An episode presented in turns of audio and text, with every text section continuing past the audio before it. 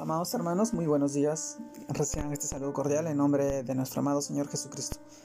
En esta oportunidad permítanme poder compartirles la reflexión de vida, el cual se titula Una prueba de amor, segunda parte.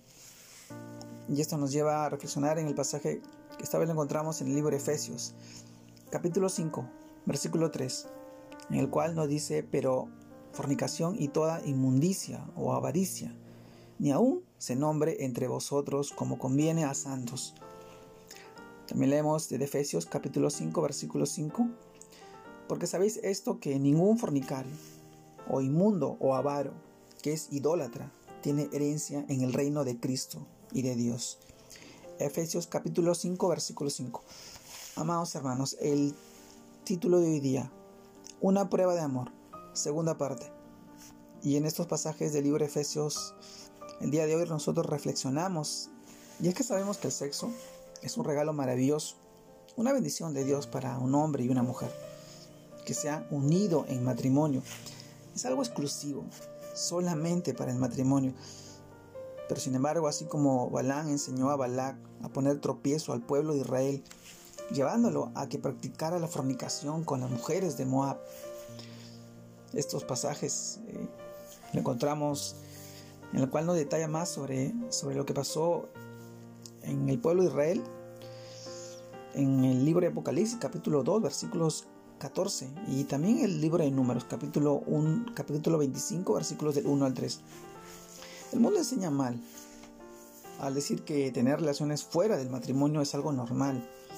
Lleva a los jóvenes a ofrecer lo que hoy tienen por nombre una prueba de amor cuando en realidad solo los, los están llevando a perder el juicio. Pues la fornicación vino y mostró que quita el juicio. En el libro de Oseas capítulo 4 versículo 11, y sabemos que al alimentar la tendencia pecaminosa y los deseos de la carne, que llevarán a cualquier relación a enemistades, a pleitos, a celos, enojos, rivalidades, disensiones, y a los pecados sexuales que harán que se hagan daño a sí mismo. Gálatas capítulo 5 versículo 20. Ahí nos los, los demuestra y nos expresa, pero sumado a las enfermedades de transmisión sexual y a los embarazos no deseados, la fornicación tiene consecuencias terribles para nuestra vida. Pero debemos saber que cuando recibimos a Cristo, somos templo del Espíritu Santo y nuestro cuerpo es sagrado pues tiene un inmenso valor, ya que hemos sido comprados por un alto precio, la sangre preciosa de nuestro amado Señor Jesucristo. Amados hermanos, así que si hemos caído en esta práctica, es momento de apartarnos de ella y empezar a glorificar a Dios con nuestro cuerpo y el Espíritu que vive y muere en nosotros, los cuales son de Dios. Recuérdalo, mi amado hermano. Esta prueba de amor que el mundo llama y que el mundo ha cambiado, ha tergiversado con la dirección de apartar a los hijos de Dios de los caminos.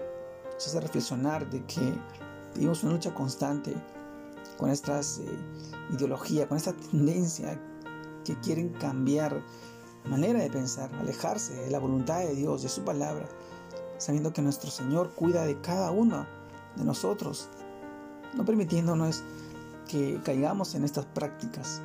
Amado hermano, la verdadera prueba de amor se hizo allá en la cruz, por nosotros, por nuestras vidas, por nuestras almas. Y hoy está ahí presente, esperando a que uno, a que, a que nosotros nos acerquemos a Él y vivamos en santidad. Sed santos, como Dios es santo.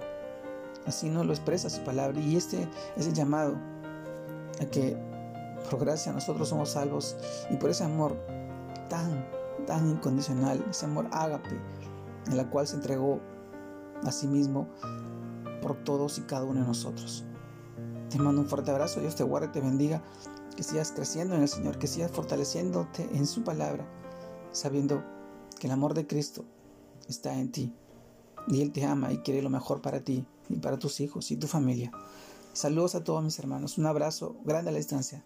Dios los guarde, Dios los bendiga.